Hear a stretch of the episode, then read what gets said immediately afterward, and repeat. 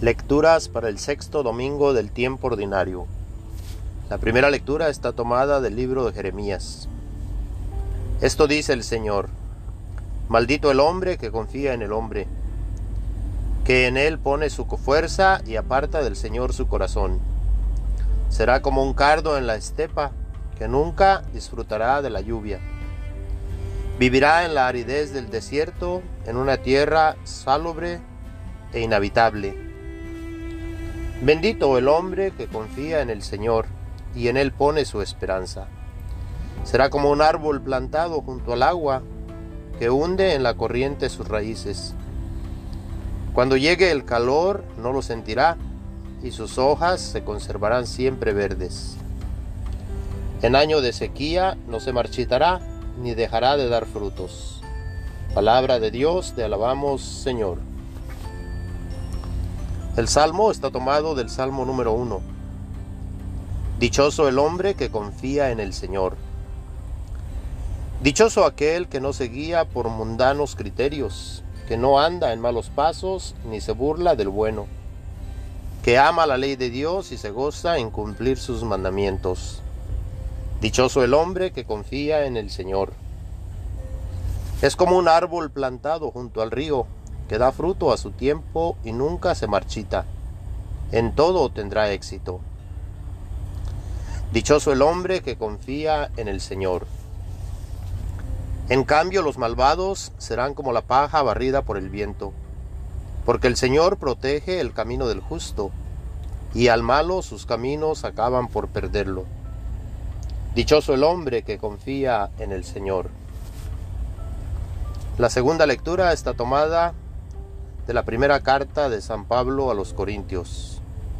Hermanos, si hemos predicado que Cristo resucitó entre los muertos, ¿cómo es que algunos de ustedes andan diciendo que los muertos no resucitan? Porque si los muertos no resucitan, tampoco Cristo resucitó.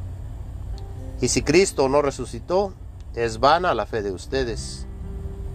Y por lo tanto aún viven ustedes en pecado y los que murieron en Cristo perecieron. Si nuestra esperanza en Cristo se redujera tan solo a las cosas de esta vida, seríamos los más infelices de todos los hombres. Pero no es así, porque Cristo resucitó y resucitó como la primicia de todos los muertos. Palabra de Dios, te alabamos, Señor. Aleluya, aleluya. Alégrense ese día y salten de gozo, porque su recompensa será grande en el cielo, dice el Señor. Aleluya, aleluya. El Señor esté con ustedes. Lectura del Santo Evangelio según San Lucas. En aquel tiempo Jesús descendió del monte con sus discípulos y sus apóstoles y se detuvo en un llano Allí se encontraba mucha gente que había venido tanto de Judea y de Jerusalén, como de la costa de Tiro y de Sidón. Mirando entonces a sus discípulos, Jesús les dijo, Dichosos ustedes los pobres, porque de ustedes es el reino de Dios. Dichosos ustedes los que ahora tienen hambre, porque serán saciados. Dichosos ustedes los que lloran ahora, porque al fin reirán. Dichosos serán ustedes cuando los hombres los aborrezcan y los expulsen de entre ellos, y cuando los insulten y maldigan por causa del Hijo del Hombre. Alégrense ese día y salten de gozo, porque su recompensa será grande en el cielo. Pues así trataron sus padres a los profetas. Pero hay de ustedes, los ricos, porque ya tienen ahora su consuelo. Hay de ustedes los que se hartan ahora, porque después tendrán hambre. Hay de ustedes los que se ríen ahora, porque llorarán de pena. Hay de ustedes cuando el mundo los alabe, porque de ese modo trataron sus padres a los falsos profetas. Palabra del Señor. Gloria a ti, Señor Jesús. En este día se nos invita a poner nuestra confianza en el Señor, poner nuestra esperanza en Dios. reconociendo, como nos dice en la segunda lectura San Pablo, Jesús resucitó de entre los muertos. Aunque haya persecución en esta vida, nos maltraten, nos golpeen, hagan lo que hagan tratando de eliminarnos. Si tenemos la confianza en Jesús, Él que resucitó entre los muertos, también nos dará vida eterna a aquellos que le sigamos. Se nos invita pues en la primera lectura a poner nuestra confianza en Dios. Al hacer esto recibimos bendiciones.